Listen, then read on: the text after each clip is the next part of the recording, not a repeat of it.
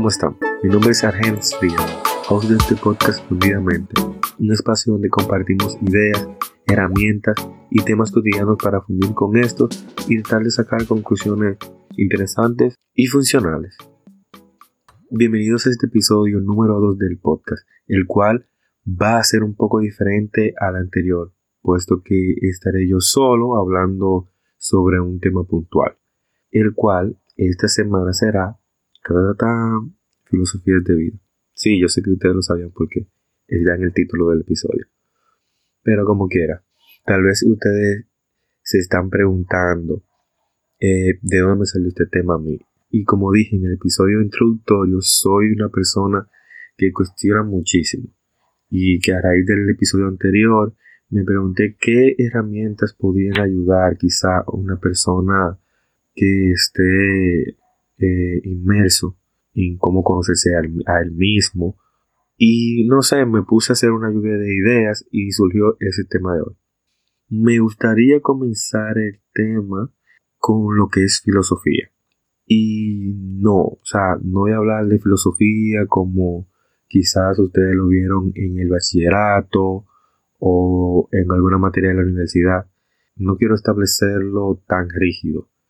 Tampoco quiero hablar de ningún filósofo en específico porque son demasiados. Y quizás tú, y tampoco creo que sea necesario como aprenderse todos los filósofos o eh, mencionar algo en específico. Porque en total ellos todos tenían algo en común.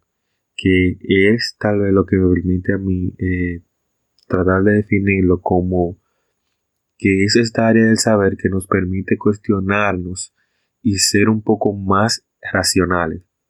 Es decir, esta ciencia que nos incentiva a pensar, eh, que principalmente ese pensamiento va en tres tipos.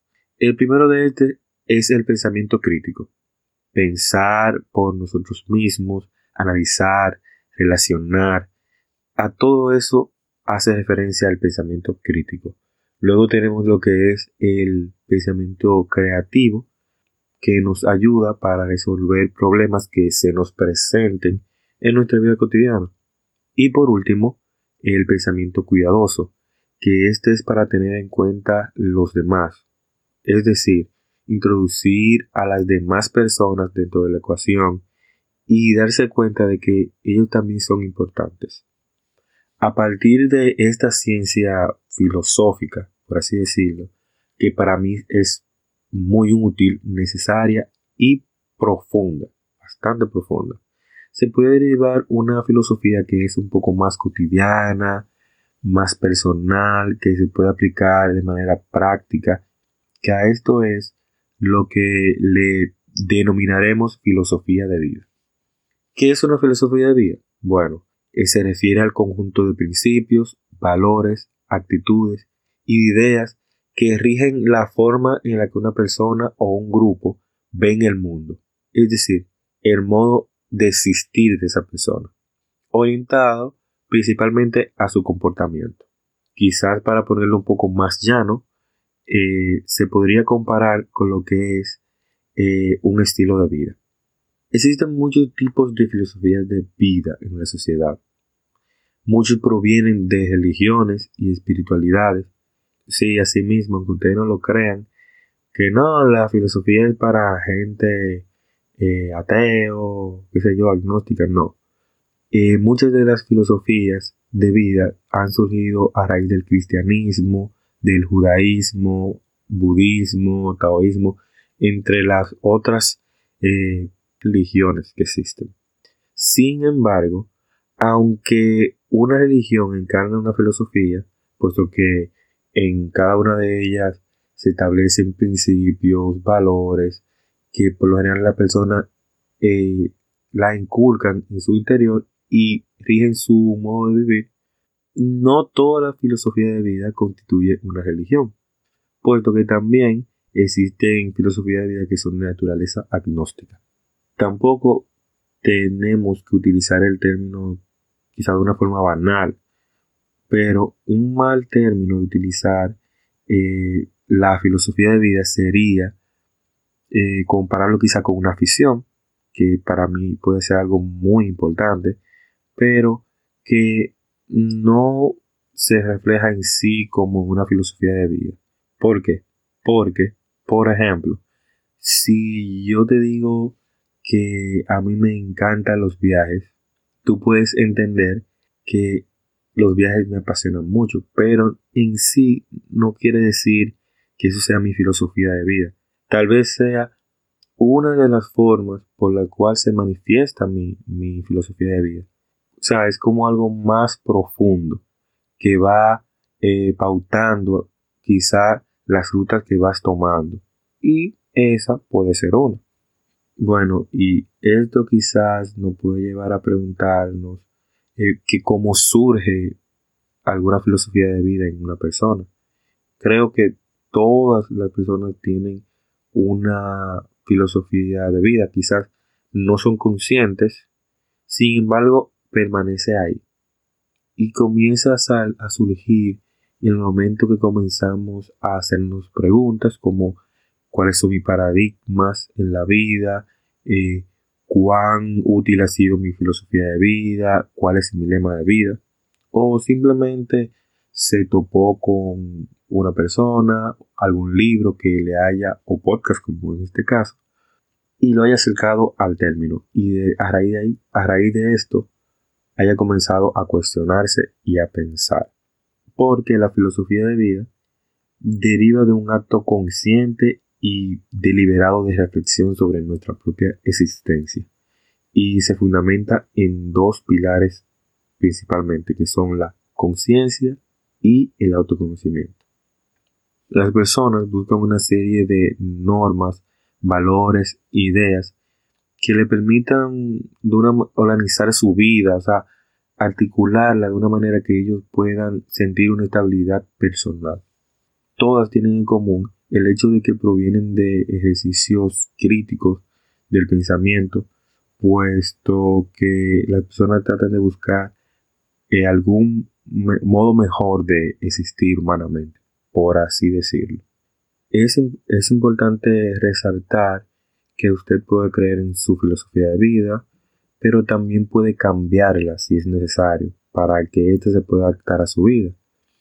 Es decir, eh, tratar de profundizar en ella, en qué debe ir enriqueciéndola, de modo que esto le permita ir mejorándola a través del tiempo. En este momento me gustaría hacer dos enfoques principales del, del término. El primero es como un enfoque desde lo personal hasta lo grupal.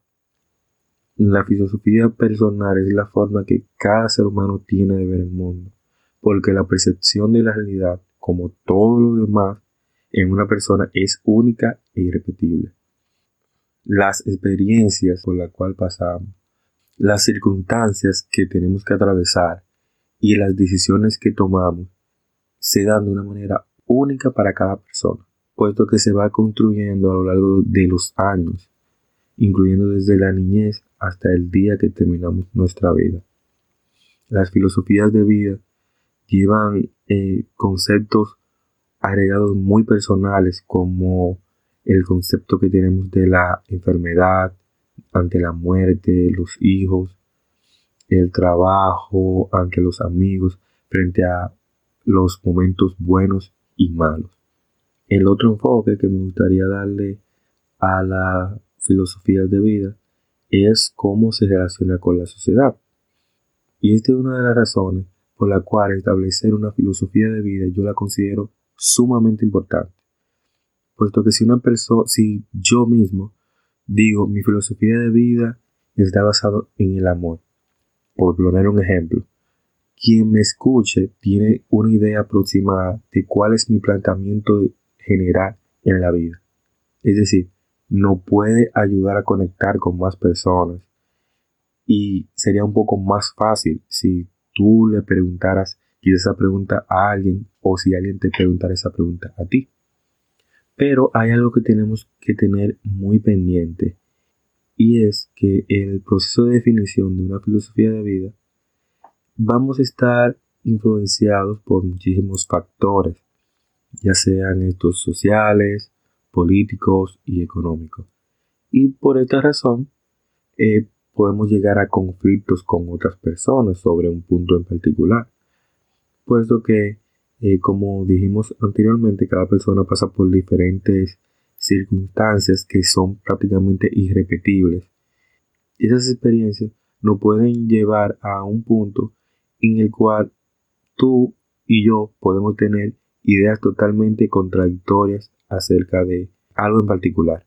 Y un perfecto ejemplo de esto podría ser las mismas religiones, que en el caso del, cristianismo tiene diferentes ramas.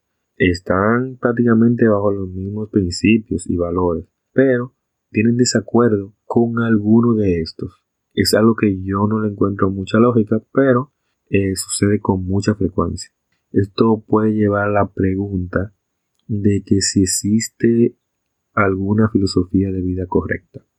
Y no sé, esa pregunta te la puedo dejar a ti para que tú la contestes.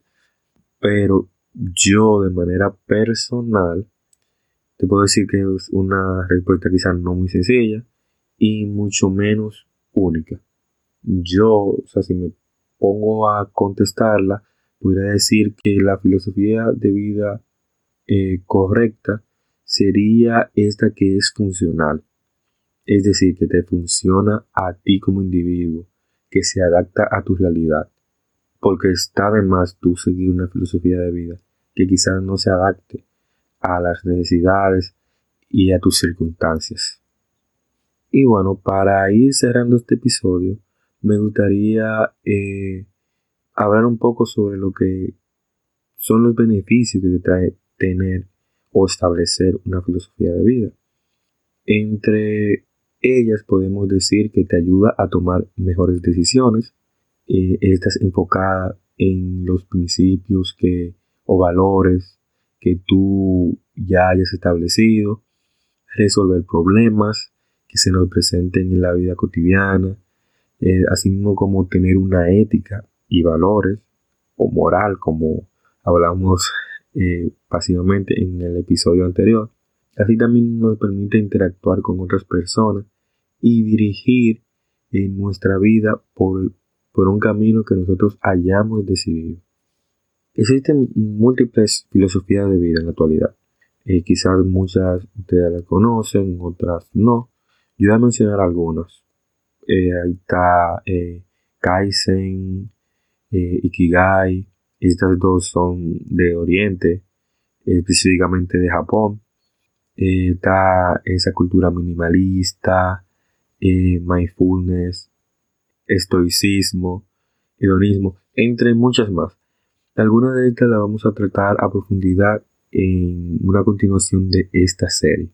No quizás con el hecho de que se aferren a una en particular, pero sí que más o menos tengan un acercamiento con ella e identifiquen ideas a la cual ustedes van afines, eh, que la puedan contrastar, que la puedan comparar una con la otra y al final ustedes pueden hacer un mix de lo que eh, no se le parece más interesante. Y para terminar, me gustaría resaltar tres puntos en particular.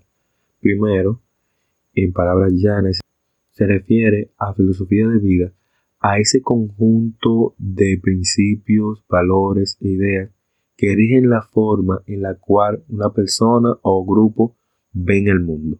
En lo segundo, que la filosofía de vida tiene carácter práctico, es decir, que no es algo como, ah, no, yo creo que mi filosofía de vida es esto y esto. No, sería algo que ya yo analicé y que debe ser puesto en práctica, se refleje exactamente esa filosofía que yo pensé, que yo analicé en mi diario de vivir.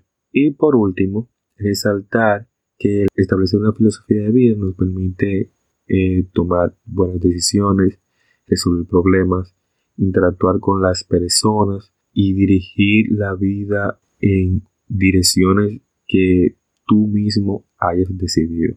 Bueno, si llegaste a este punto del episodio fue porque probablemente te gustó el tema o fue de tu interés. Así que no seas ni tacaño ni egoísta. Y recomiéndale este podcast a una persona o sea, no sé, que a usted le haya llegado a la mente a través del episodio o simplemente usted le tira un screenshot a la pantalla y la sube a sus redes sociales etiquetándome a, mí y al Instagram del podcast. Que, by the way, si usted no nos ha seguido, puede buscarnos en Instagram como También en la descripción del episodio están los links. Aquí ustedes pueden compartirnos ideas, técnicas que les gustaría que se trate o simplemente dejar un comentario de qué le parece el tema. Muchas gracias por escuchar. Nos escuchamos en la próxima entrega y recuerden que la mente es como cualquier músculo, así que también hay que ejercitarlo. Bye.